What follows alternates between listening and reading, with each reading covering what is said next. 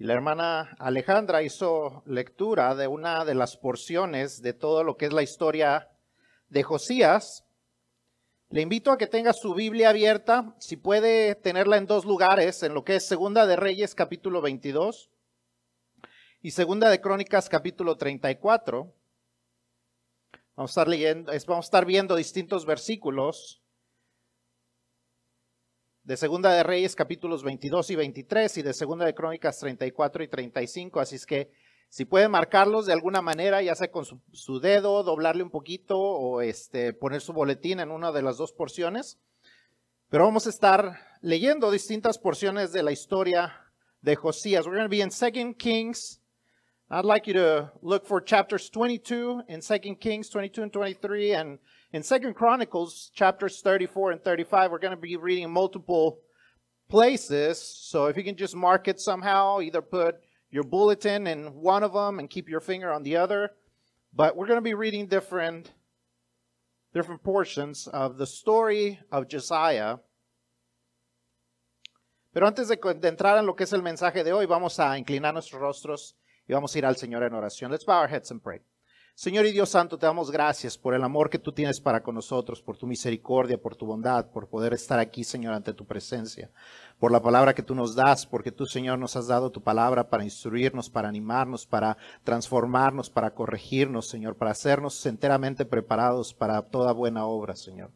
Te damos gracias, Padre, por tu bondad. Te damos gracias por tu amor, por tu gracia, por tu misericordia. Tantas cosas por qué estar agradecidos, Señor.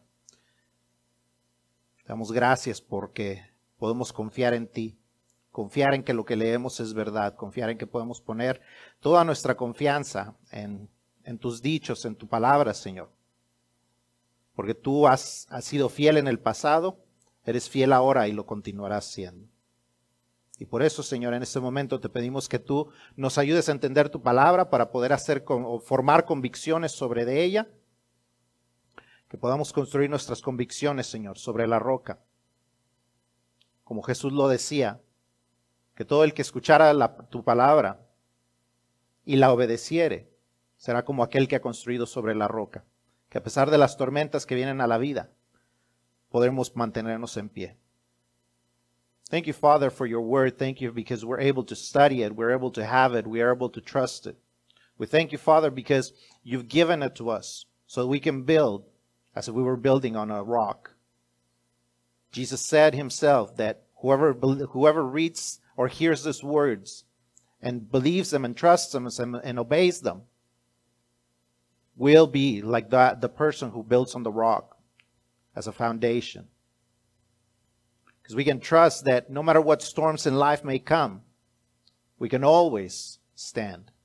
And so we ask you that we may understand it we may apply it into our lives because we ask you and we thank you in the name of Jesus Christ, your Son.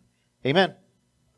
No sé si usted es el tipo de persona que le gusta eh, ver las noticias, ver los noticieros. Yo particularmente y personalmente no lo soy.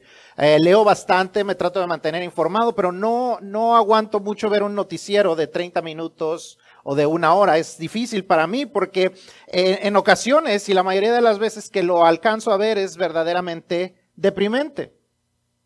Noticia tras noticia muestra cuánto el hombre avanza hacia la maldad. Las acciones del ser humano niegan en gran manera su procedencia divina, el hecho de que somos creados a la imagen y semejanza de Dios.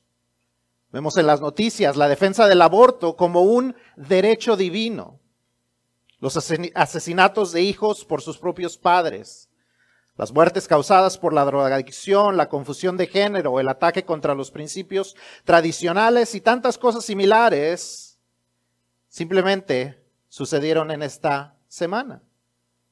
No tenemos que irnos muy atrás. Y tantas cosas similares a esto pueden realmente hacernos sentir como cristianos que vamos en contra de la corriente y eso es una realidad. Y en ocasiones a causa de esto podemos sentirnos con ganas de rendirnos, estando en una guerra que aparentemente no se puede ganar. Y es en medio de toda esta situación, es en medio de todo este tipo de vida que vive se vive a nuestro alrededor, que necesitamos una historia, una pequeña historia de gran impacto como la de Josías. El tiempo no nos permite, como les digo, les dije, hay cuatro, cuatro capítulos, perdón, que nos hablan acerca de Josías. Es una historia relativamente pequeña, aunque son cuatro capítulos que la cubren en toda la Biblia. Y no tenemos el tiempo para estudiar versículo tras versículo, pero sí eh, les recomiendo que lean estos cuatro capítulos y, y si pueden lean un par de capítulos antes de eso, para que vean el tipo de mundo, el tipo de cultura en que Josías estaba viviendo. Nos vamos a enfocar en solo algunas de las partes de su vida y vamos a ver por qué su historia, aunque es una historia pequeña, es de gran impacto. La historia de Josías es una pequeña historia de gran impacto que nos reta a ser fieles en medio de un mundo plagado por la maldad. A pesar de vivir en tiempos oscuros, Josías resolvió ser fiel a Dios y guiar al pueblo a la fidelidad. Josías se nos presenta en, Segunda de Reyes capítulo 22, 2 y el, capítulo 23, versículo 25, como un rey que obedeció a Dios, como ningún otro rey de Judá, ni antes ni después. No hay ningún otro rey que se, le hable así. La mayoría de ellos, los que fueron relativamente buenos, se les compara con David. Pero Josías de él se dice que no hubo uno antes ni uno después de él que fuera tan obediente a Dios. Él había tenido algunos antepasados, como les digo, que eran obedientes a Dios, pero también había tenido antepasados que habían sido completamente rebeldes a Dios. Su abuelo y su padre, los más cercanos, habían sido completamente malvados.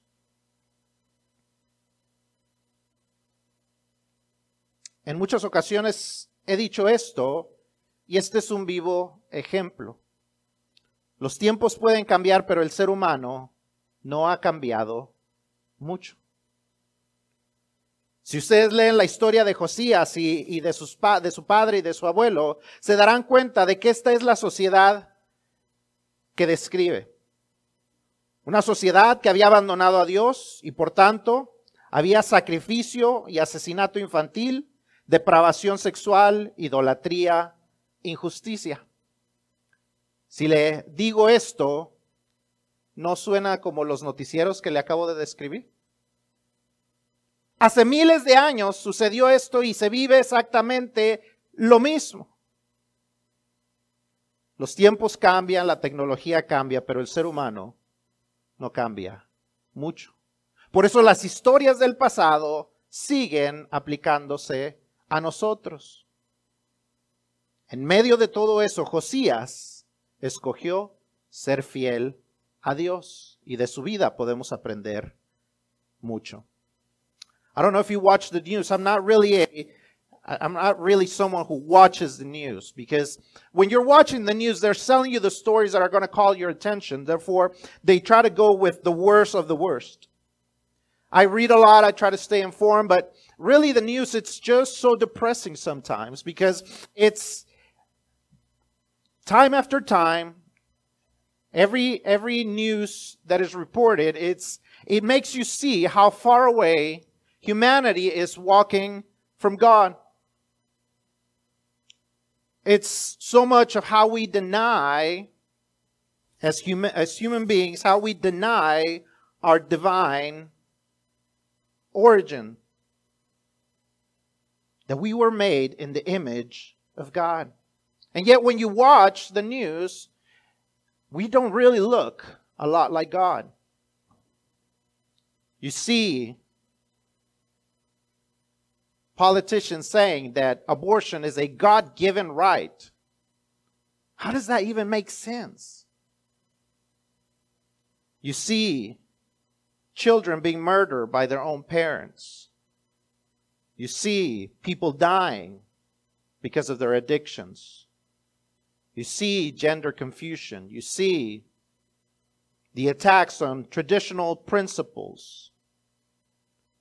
All these things that can make us feel defeated as Christians It makes us feel like we're going against the current, and it makes us feel like there's this war being waged against God, and, and it's a war that cannot be won by us. And yet, yet, we are not the first ones to experience this. We are not the first ones to experience this. This is why we study the story, the story of Josiah, because the thing is, as I've said it before, humanity really has not changed all that much. Times change, technology changes, but really we have not changed all that much.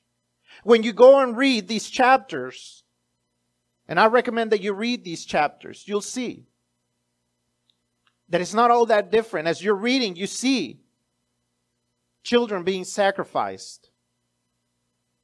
You see sexual depravity. You see idolatry. You see injustice. Same things that you'll watch on the nightly news. We have not changed that much. Therefore, whatever Josiah did, it still applies to our lives today. Whatever he did still can be done. And whatever results we see from God in his life, we can still see them in ours. So let's see what we can learn from Josiah. ¿Qué aprendemos de la historia de, de, Josías? Primero, vemos que Josías vivió en una época terrible. Si usted está llenando su boletín, le invito a que vaya llenando los espacios. Josías vivió en una época terrible. La idolatría corría desenfrenadamente entre el pueblo, desenfrenadamente entre el pueblo. Desde el tiempo de Salomón, unos 300 años antes, había empezado a entrar la idolatría. La idolatría estaba entrando y los reyes y los sacerdotes permitían que entrara todo esto. No solo eso, algunos de ellos aún lo impulsaban más. Habían construido altares a otros dioses. Jeroboam, después de la, de, la, separación de los dos reinos, dice, no, yo no quiero que ellos regresen al reino del sur a adorar en Jerusalén, les voy a construir algunos altares aquí en el reino del norte. Y poco a poco entraba más la idolatría. Cada quien adoraba a Dios como ellos querían. No obedecían al Dios de Israel, aquel Dios que los había sacado de Egipto, aquel Dios que los había bendecido, aquel Dios que los había llevado a la tierra prometida. Se habían olvidado completamente de él. Era tal la perdición de la idolatría que si usted lee el versículo 23, el versículo 4, perdón, del capítulo 3 de Segunda de Reyes, dice esto. Entonces mandó el rey al sumo sacerdote Hilcías, a los sacerdotes del segundo orden y a los guardianes de la puerta que sacasen del templo de Jehová todos los utensilios que habían sido hechos para Baal, para Acera y para todo el ejército de los cielos, y los quemó fuera de Jerusalén en el campo de Cedrón e hizo llevar las cenizas de ellos a Betel. En el templo de Jehová estaban los utensilios para los dioses falsos. En el templo que había sido dedicado a Dios, para el que había provisto materiales, se tenían utensilios de adoración a los dioses falsos.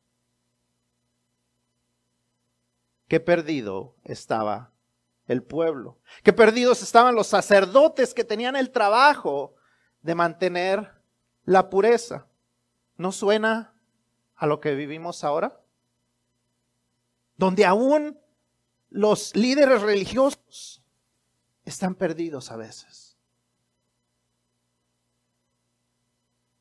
Si leemos la historia de Josías, su padre, como les digo, y su abuelo habían traído, habían guiado al pueblo a la maldad. Ezequías, el bisabuelo de, de Josías, había sido un buen rey.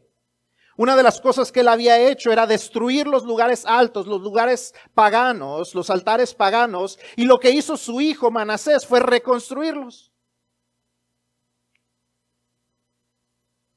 Participó en cultos paganos donde aún sus mismos hijos eran pasados sobre el fuego. Guió al pueblo a hacer cosas peores que los pueblos paganos. Nos dicen unos capítulos antes, el capítulo 21, versículo 9. Se más ellos no escucharon y Manasés los indujo a que hicieran más mal que las naciones que Jehová destruyó delante de los hijos de Israel. Estaban peor que los perdidos. Y aunque Crónicas, ah, segunda de Crónicas 33 nos dice que al final de su vida, Manasés se arrepintió, en cierta manera fue demasiado tarde, porque el castigo venía y su hijo ya tenía el mal ejemplo. Y peor aún, Dios estaba enfurecido contra su pueblo a causa de la maldad. Capítulo 21 nos dice, comenzando en el versículo 11, por cuanto Manasés, rey de Judá, ha hecho estas abominaciones y ha hecho más mal que todos los que hicieron los amorreos que fueron antes de él y también ha hecho pecar a Judá con sus ídolos. Por tanto, así ha dicho Jehová, el Dios de Israel. He aquí yo traigo tal mal sobre Jerusalén y sobre Judá, que al que lo oyere le retiñirán ambos oídos, y extenderé sobre Jerusalén el cordel de Samaria y la plomada de la casa de Acab, y limpiaré a Jerusalén como se limpia un plato, que se friega y se vuelve boca abajo.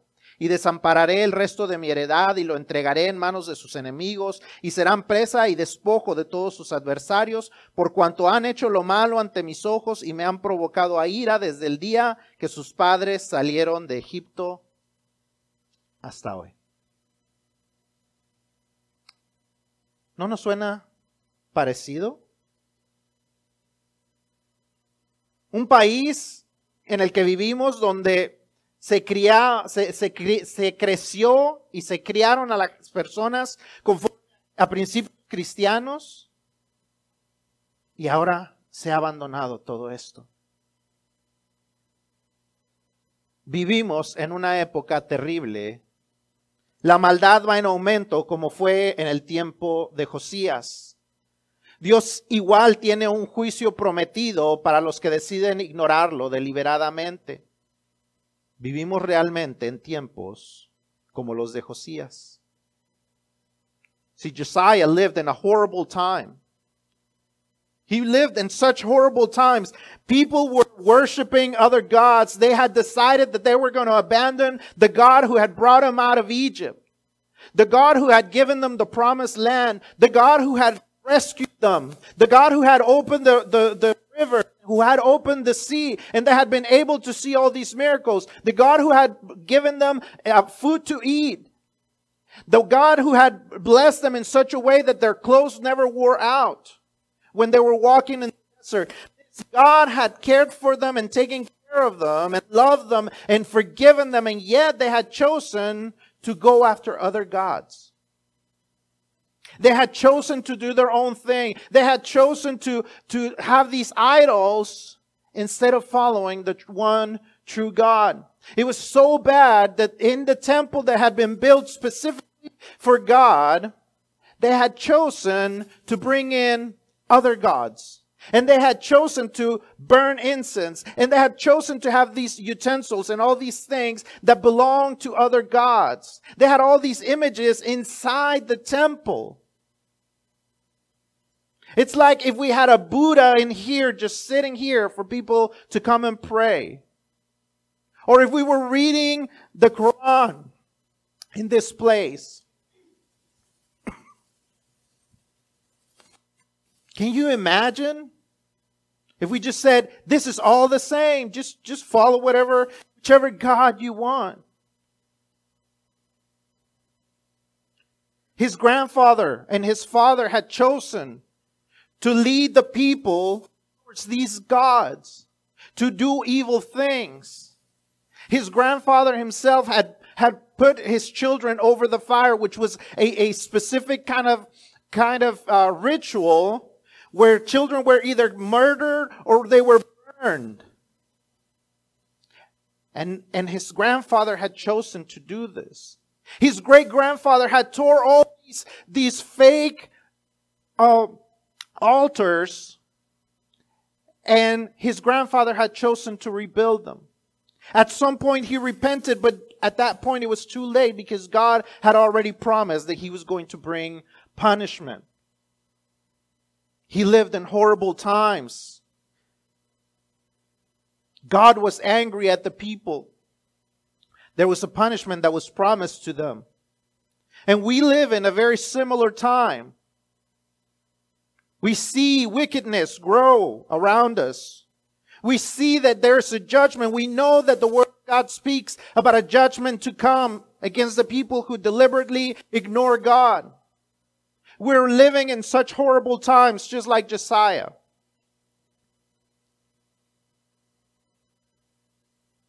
So what do we do? Josías vivía en tiempos terribles realmente, pero eso no fue una excusa para que él repitiera los errores. Y eso nos lleva al segundo punto, que en medio de la maldad, Josías fue fiel a Dios. Josías buscó a Dios independientemente de su crianza, independientemente del modelo que había visto a su alrededor. A pesar del ejemplo que tuvo en su padre Amón, Josías decidió obedecer a Dios. No sabemos por qué, no sabemos si fue porque vio el arrepentimiento de su abuelo, no sabemos si fue porque fue guiado y, criado en cierta manera por el sacerdote fiel Hilcías. No sabemos por qué, pero él decidió un día seguir a Dios. No dejó que su crianza, no dejó que su trasfondo, no dejó que el ejemplo que había a su alrededor fuera una excusa para ir e ignorar a Dios. Y eso nos debe de enseñar mucho a cada uno de nosotros. No importa nuestro trasfondo, no importa lo que nuestros padres hayan hecho, cada uno de nosotros tenemos la responsabilidad de seguir a Dios. Cada uno de nosotros tenemos la responsabilidad de, que, de hacer nuestra fe nuestra. Segunda de Crónicas 34.3 nos dice que Josías tenía solo 16 años cuando decidió buscar a Dios. Solo 16 años, sin importar lo que había sucedido en su pasado, sin importar lo que estaba pasando a su alrededor, sin importar lo que él veía que sucedía dentro del templo, él dijo, voy a buscar a Dios. Tenemos la responsabilidad de hacer nuestra fe nuestra. No podemos responsabilizar a otros de que por qué, por qué le creemos o no le creemos a Dios. Él se ha revelado de muchas maneras y, en nuestra, y es nuestra decisión el buscarlo o el ignorarlo. Y vemos que Josías decide buscar a Dios. Él decidió que se reparara el templo y en el templo se encuentran, en, en toda la limpieza el libro de la ley. Imagínese usted ¿Cómo estaría el templo de alejado de Dios que no sabía ni dónde estaba el libro de la ley? Que lo encuentran arrumbado en algún lugar. Y entonces cuando lo encuentran se dan cuenta de lo que dice y se lo traen al rey. Y Josías entonces escucha, le, leen este libro y escucha y y hay un dolor dentro de Josías. Hay este dolor dentro de Josías. Él rasga sus vestidos en señal de dolor por la situación del pueblo y por lo que él sabía que vendría sobre un pueblo que había decidido abandonar a Dios. Algunos historiadores dicen que lo que encontraron fue Deuteronomio. Si usted lee Deuteronomio, capítulos 28, 29 y 30, era ya la despedida de Moisés y Moisés les dice al, al pueblo, estas son las bendiciones si deciden, pero estas son las maldiciones si deciden rebelarse a él. Quizás esto fue lo que él escuchó y él se da cuenta que el pueblo era rebelde a Dios. Entonces él manda a algunas personas, al sacerdote y a algunas otras personas, a la profetisa Hulda, que, que para preguntarle qué era lo que sucedería, puesto que el pueblo había estado siendo obediente a Dios. Y la profetisa le dice que venía un gran castigo en contra del pueblo, pero a causa de su obediencia el castigo se atrasaría un. Entonces Josías guía al pueblo en contra de la idolatría y hacia Dios. La cronología difiere un poco en, segunda Y en Segunda de Crónicas, ah, en, Segunda de Reyes, la, la limpieza de todos los, la idolatría sucede después de encontrar el libro. En Segunda de Crónicas sucede antes, pero sea que haya sido antes o después, lo que importa es que él limpió al pueblo de la idolatría. Él destruyó todo lo que llevaba al pueblo hacia la idolatría, destruyó altares, mató a sacerdotes paganos y castigó a todos los que participaban de esto. No solo eso, sino que reúne a todo el pueblo y manda a que les traigan la ley y los pone y, pone a los, a los, a los escribas y a los sacerdotes a leer la ley para que el pueblo los escuchen. Y después de que se lee toda la palabra de Dios, los lleva a hacer un pacto de fidelidad y de adoración solo a Dios. Segunda de Crónicas 34, 33. Y se quitó Josías todas las abominaciones de toda la tierra de los hijos de Israel e hizo que todos los que se hallaban en Israel sirviesen a Jehová su Dios. No se apartaron de en pos de Jehová, el Dios de sus padres, todo el tiempo que él vivió. Josías escuchó la voz de Dios y se humilló. De igual manera nosotros, aún en estos tiempos terribles, podemos decidir ser fieles a Dios. Tenemos que tomar la decisión de que a pesar de que vivimos en tiempos terribles, ser fieles a Dios. Tenemos que tomar la de que sin importar lo que sucede a nuestro alrededor, cuánta gente ha decidido alejarse de Dios, nosotros permaneceremos fieles. Nosotros anunciaremos el Evangelio, nosotros seremos obedientes al llamado. Tenemos que decirle a la gente lo que viene. Josías manda que traiga la ley para que la gente se dé cuenta de dónde estaban no podemos pensar que la gente, ah, pues que creo que, ah, pues yo ya me salvé.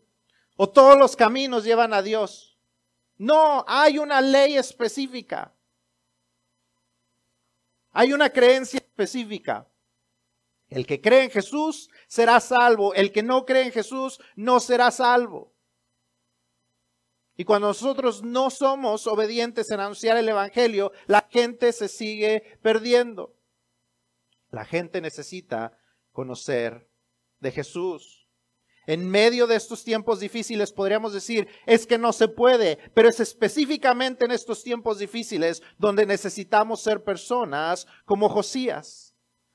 Personas valientes, personas dispuestas a humillarnos delante de Dios, a obedecer a Dios y a atraer a otros a obediencia a Él. So we see that in the midst of wickedness, Josiah was faithful to God.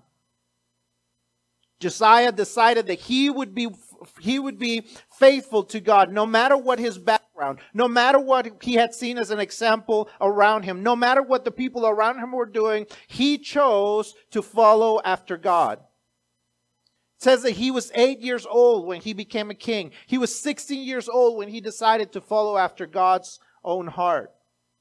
He was a man that no matter what example he had seen in his father, what example he had seen in his grandfather, he had chosen to follow God. We don't know why. Know if it was that late repentance of his grandfather. We don't know if it was the priest that was around him that led him. But what we do know is he chose to be faithful in the midst of the wickedness. I'm certain that as a king, he could see the temple. And he could see all the people that were doing things against God, and yet he chose God. He had seen what his father and his grandfather had done, and yet he chose to follow after God. You have the responsibility to make your, your faith your own.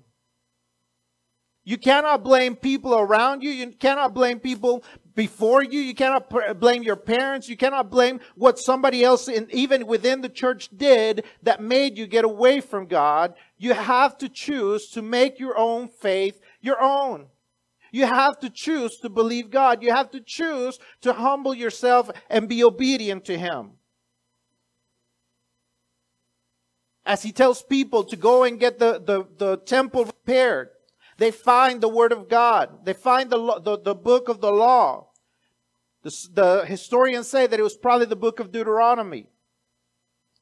The book that says, if you will obey me, you will be blessed. If you rebel against me, you will be cursed. And when he hears these words, he knows that the people of God were not being obedient, that they had chosen to rebel against God. And so he knows the punishment that comes. And so he goes and sends the priest and other people to the, to the priestess, to the, to the uh, prophetess. And so he goes and asks, what is going to happen? We know that we've done the wrong thing. So what is going to happen? And she says, you will be punished. The people will be punished. But because the king who sent you has been obedient and he has humbled himself, God will delay the punishment. And so what he does is he cleans up everything. He gets rid of all this idolatry.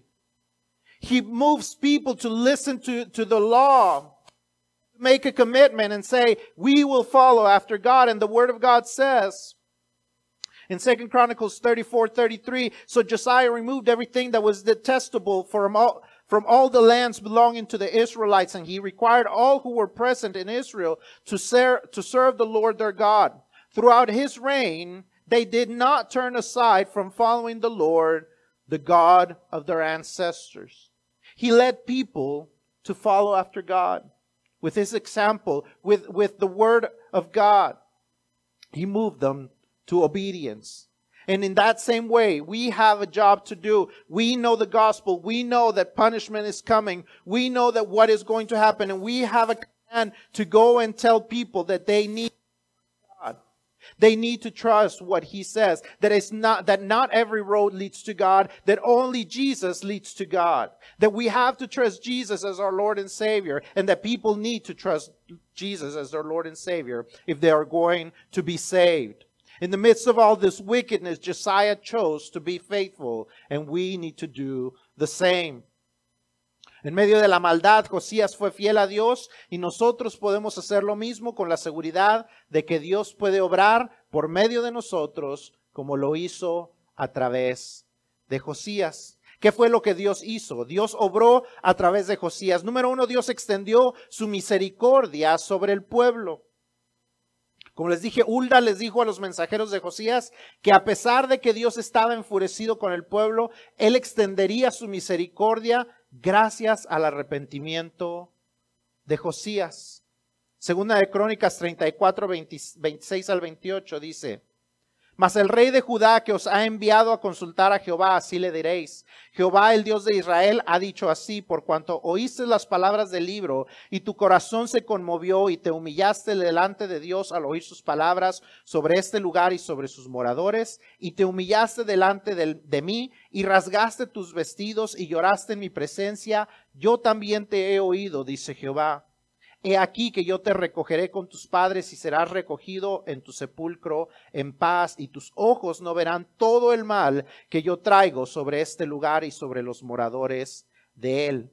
Y ellos refirieron al rey la respuesta. El castigo venía, pero una persona obediente puede atrasar, puede traer misericordia sobre las personas. Josías entonces, como les digo, en respuesta, guió al, al pueblo a un pacto de fideli- fidelidad con Dios. Continúa segunda de Crónicas 34 diciendo, entonces el pueblo envió y perdón, entonces el rey envió y reunió a todos los ancianos de Judá y de Jerusalén y se obvió el rey de la casa a la casa de Jehová y con él todos los varones de Judá y los moradores de Jerusalén, los sacerdotes, los levitas y todo el pueblo, desde el mayor hasta el más pequeño, y leyó a oídos de ellos todas las palabras del libro del pacto que habían sido hallado en la casa de Jehová. Y estando el rey en pie en su sitio, hizo delante de Jehová pacto de caminar en pos de Jehová y de guardar sus mandamientos, sus testimonios y sus estatutos, con todo su corazón y con toda su alma, poniendo por otra por obra las palabras del pacto que estaban escritas en aquel libro, e hizo que se obligaran a ello todos los que estaban en Jerusalén y en Benjamín y los moradores de Jerusalén hicieron conforme al pacto de Dios del Dios de sus padres. Su obediencia movió a la gente a que obedecieran a Dios. El pueblo abandonó la idolatría y fue a Dios durante el reinado de Josías. Y de la misma manera nosotros podemos afectar nuestra generación. Podemos ayudarles a escapar del castigo eterno que Dios tiene para los que se niegan a seguirlo. La gente que no lo tiene, perdón, la gente que no lo conoce, tiene un castigo eterno prometido. Pero nosotros nos toca dar testimonio a las personas para que sus destinos cambien. En medio de tiempos difíciles, la fidelidad de Josías permitió que la misericordia de Jehová se extendiera sobre el pueblo. El castigo eventualmente vino, así como el castigo eventualmente vendrá sobre las personas que lo rechazan, pero tú y yo podemos hacer una diferencia testificándoles del Evangelio, dejándoles saber que Jesús quiere salvarles, que la única manera de ser rescatados es por medio de una fe en Jesús, el creer que Él ha pagado por nuestros pecados porque nosotros no podíamos hacerlo, el creer que nuestros pecados nos han alejado de Dios, pero por medio de Jesús podemos ser acercados y adoptados y ser hijos de Dios. La gente necesita saber eso. En medio de tiempos difíciles, en medio de tiempos donde parece que la guerra no puede ser ganada, ahí es donde más tenemos nosotros que ser fieles a Dios.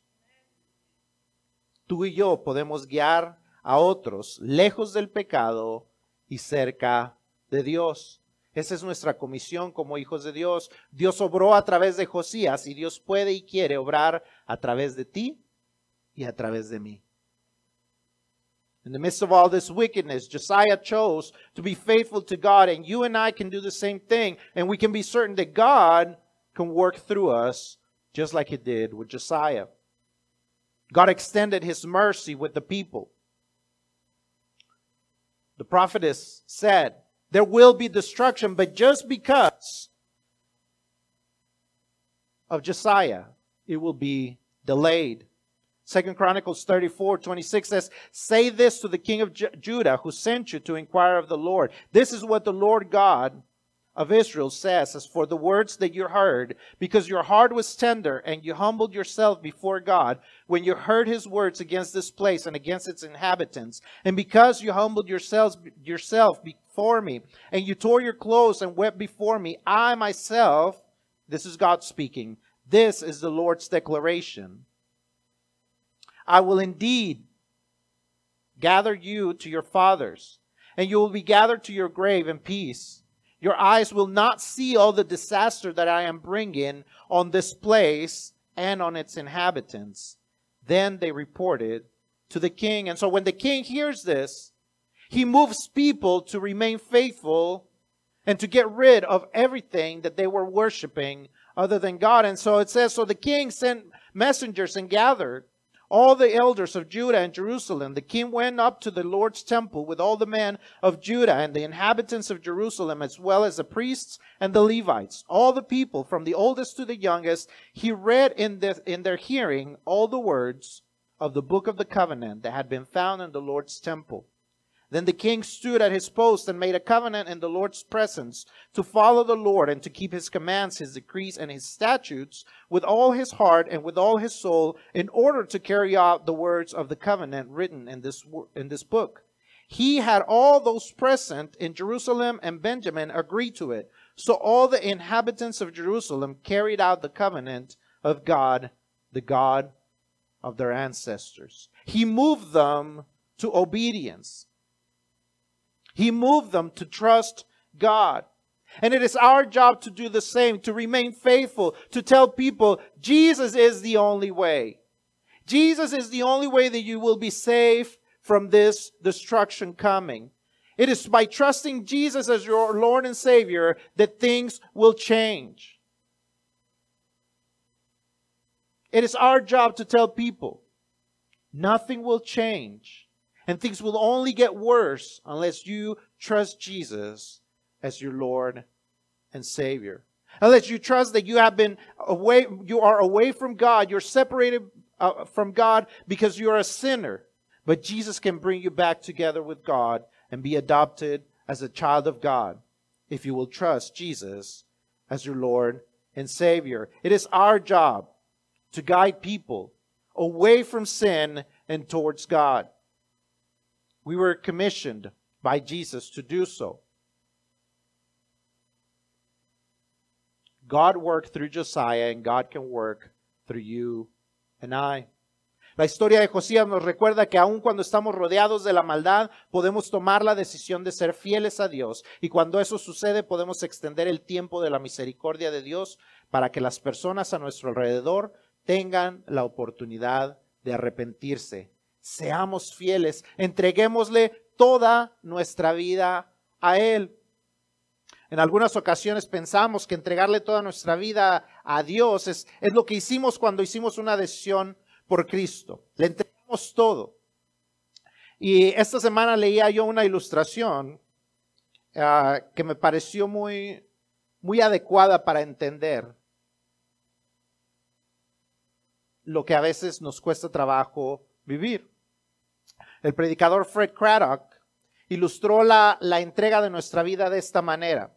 A veces pensamos que entregarle a Dios nuestra vida es como entregarle un billete de mil dólares y ponerlo en su mesa.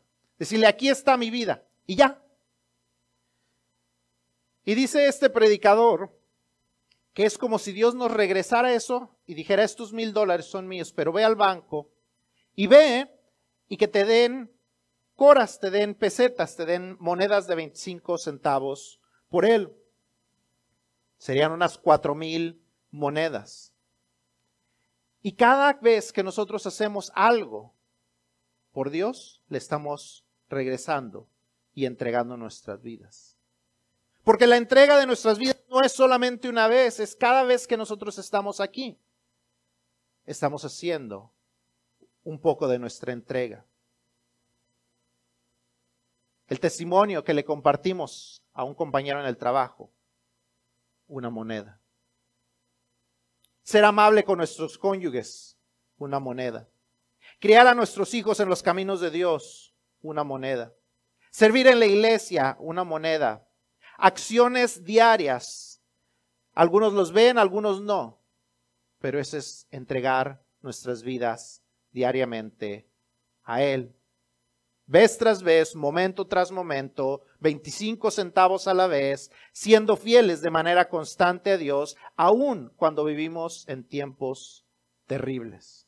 Toda nuestra vida es de Él, pero no se trata solamente de ese momento en que hicimos la decisión de entregarnos a Cristo, es de que día tras día, evento tras evento, oportunidad tras oportunidad, le entreguemos nuestra vida a Dios.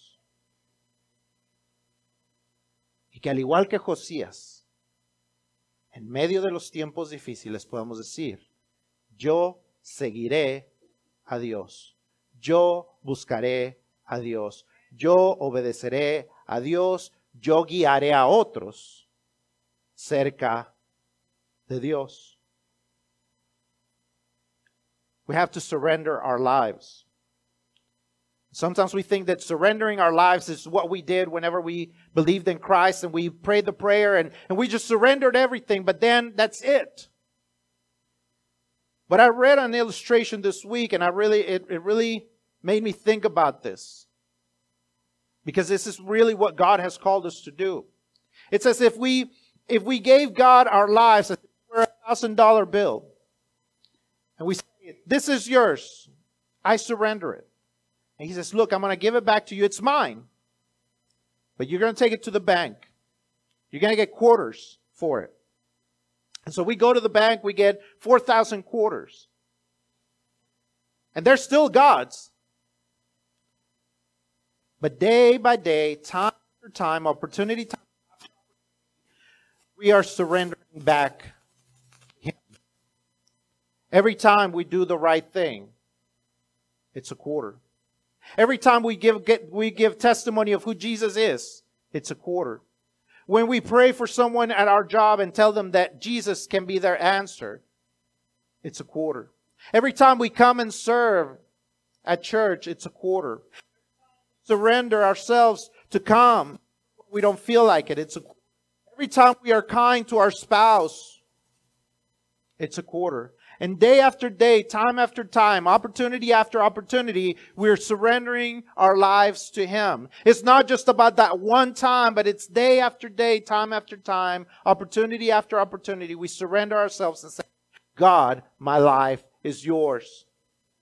Even in the difficult times, even when we look around us and nothing seems to be going towards God, we need to choose to follow God. We need to choose to be faithful. We need to choose to lead others towards Him so that they will also be saved. You and I have opportunities. Don't waste them. As a church, more opportunities are coming. Don't waste them. We will have more opportunities to serve. Do not waste your opportunity to follow God. No desperdiciemos nuestras oportunidades de seguir a Dios. Como iglesia vamos a estar teniendo aún más oportunidades. Entre más cosas podemos hacer y entre más puertas Dios nos abre. No se pierda la oportunidad. No se pierda la oportunidad de que aún en los tiempos difíciles nos entreguemos a Dios y veamos vidas transformadas a nuestro alrededor.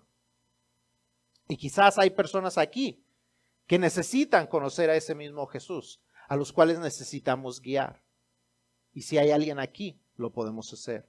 There might be people here that don't know about Jesus. You may not have surrendered your life to Jesus yet. You can choose, like Josiah, to do that today. In spite of what has happened in the past, you can choose today to say, I will trust this Jesus. I will surrender to this God. Podemos entregar nuestras vidas a Jesús. Vamos a orar. Señor, te damos gracias por tu bondad, te damos gracias. Porque en los tiempos difíciles tú no nos abandonas. En los tiempos cuando parece que, que vamos contra la corriente y estamos en una guerra que nunca podremos ganar, podemos confiar en el poderoso gigante que va delante de nosotros. Aquel que es el vencedor, aquel que su palabra promete que la victoria está asegurada. Ayúdanos a caminar en confianza y en obediencia. Y Padre, que tu misericordia se extienda sobre las personas a nuestro alrededor por medio de lo que nosotros estamos haciendo. Que nuestra obediencia traiga traiga a más personas hacia ti y tu misericordia se derrame sobre de ellos. Father, as we as we see in your word, help us imitate Josiah, help us be people who will surrender in spite of what we see around us, in spite of, of this battle that we seem to be losing, because we know that victory is yours. That you're the mighty warrior who has already ensured his victory and our own. Help us, Lord, walk in walk in in in confidence, walk in obedience, trusting that as we obey you and as we testify about you, more people will receive your mercy. Thank you, Lord, for allowing us to be a part of your kingdom, to be your children. Gracias, Señor, por permitirnos no solamente ser parte de tu reino, sino ser hijos tuyos. En el nombre de Cristo Jesús oramos y te damos gracias. Amén. Nos despedimos de aquellos que están por internet. Damos gracias a Dios por estar con nosotros y esperamos que sean bendecidos. Que tengan un buen día.